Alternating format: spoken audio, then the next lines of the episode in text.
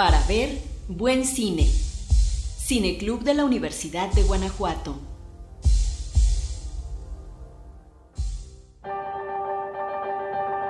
Hola, soy Fátima Guerrero.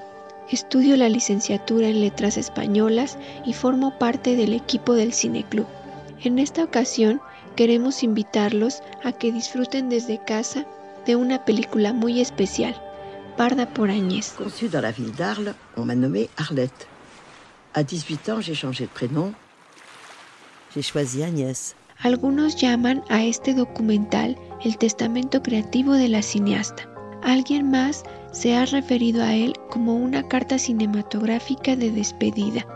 Ambas expresiones hablan del carácter dialógico de la cinta y de lo que significa en la trayectoria de Barda, pero quizá la segunda sea la que atine a expresar la calidez del que se convirtió en su último trabajo.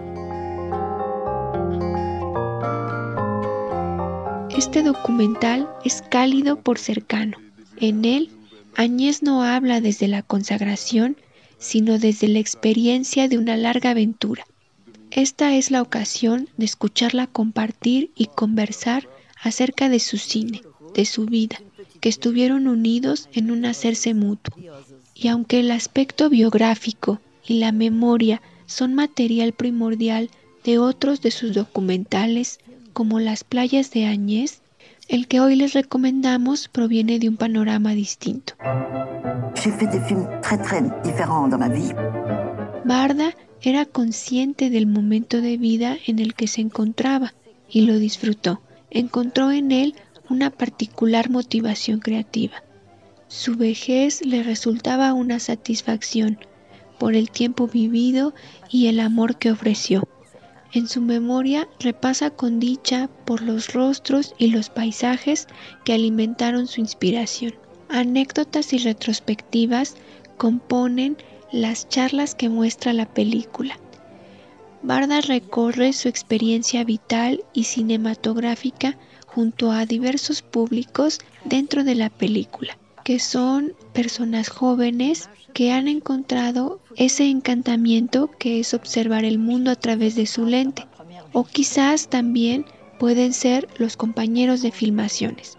Ahora se dirige a todas esas personas y a nosotros espectadores particularmente para regalar esa recolección de recuerdos que lleva en su mochila de vida.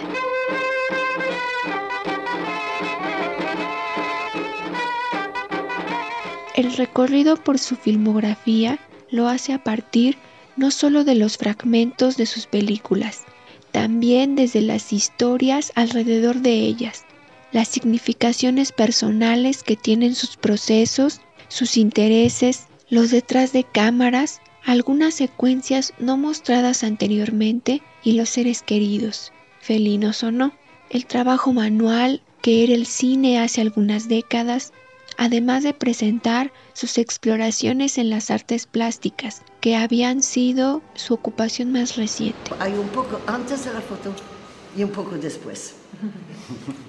Esto ahora parece absolutamente la misma foto. Es como un juego, el juego de imaginación, el juego del misterio de cada fotografía. Algunas de las partes más sorprendentes de la cinta, para quienes no conocíamos tan a detalle su trabajo en los museos, son las instalaciones y la interacción que proponía para con ese otro público. La creadora franco-belga comenzó su trayectoria en la fotografía fija, que nunca abandonó, y tomó con cierta naturalidad la aventura del cine, como se toman muchas aventuras, por la pasión de realizarlas y con los deseos envueltos en un entusiasmo por descubrir.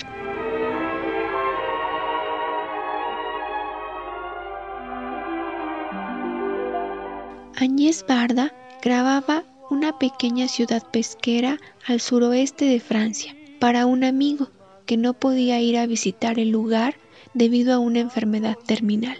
Allí es donde encuentra la idea y la posibilidad de hacer su primera película, La Point Courte, elogiada por la crítica e innovadora para el cine francés de su época al incorporar una mirada documental con una narrativa ficcional en los años 50, en Francia, abrió la puerta al movimiento cinematográfico que se dice cambió la manera de hacer el séptimo arte. Desde entonces buscó independencia en los medios que posibilitaron su cine. Siempre supo que mantener ese aspecto significaría libertad. Por ello, creó Cineta Maris, la productora y distribuidora de todas sus películas.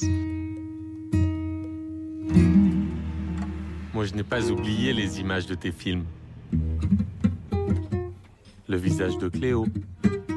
J'ai adoré voir depuis le train les yeux que tu as collés sur des containers.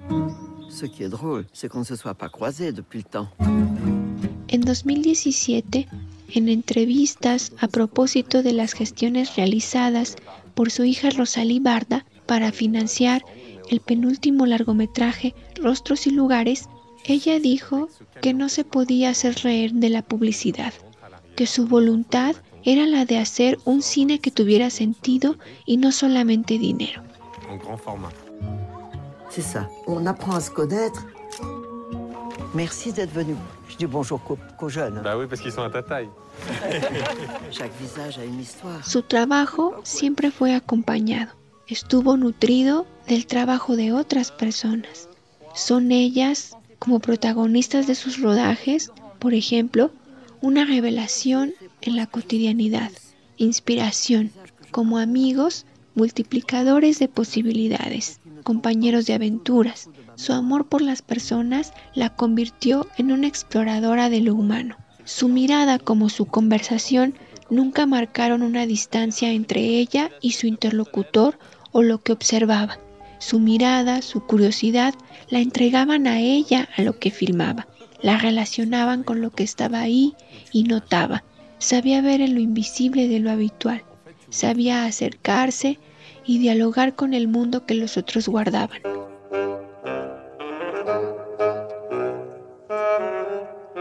Desde el inicio, desdibujó las fronteras entre lo documental y lo ficcional, lo real y la imaginación.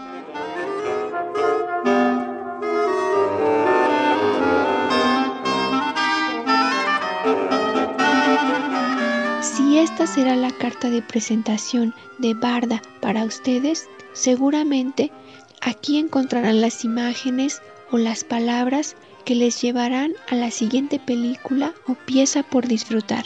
Si en cambio son ya viejos conocidos, son bienvenidos a volver a encontrarse con una de las más entrañables y fascinantes figuras del cine.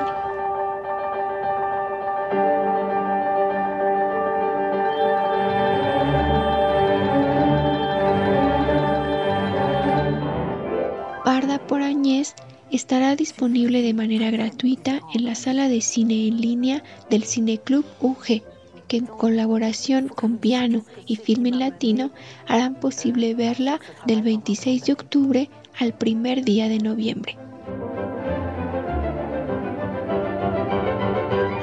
La passion du cinéma, commence tôt pour certains. Me despido a nombre del Cineclub de la Universidad de Guanajuato.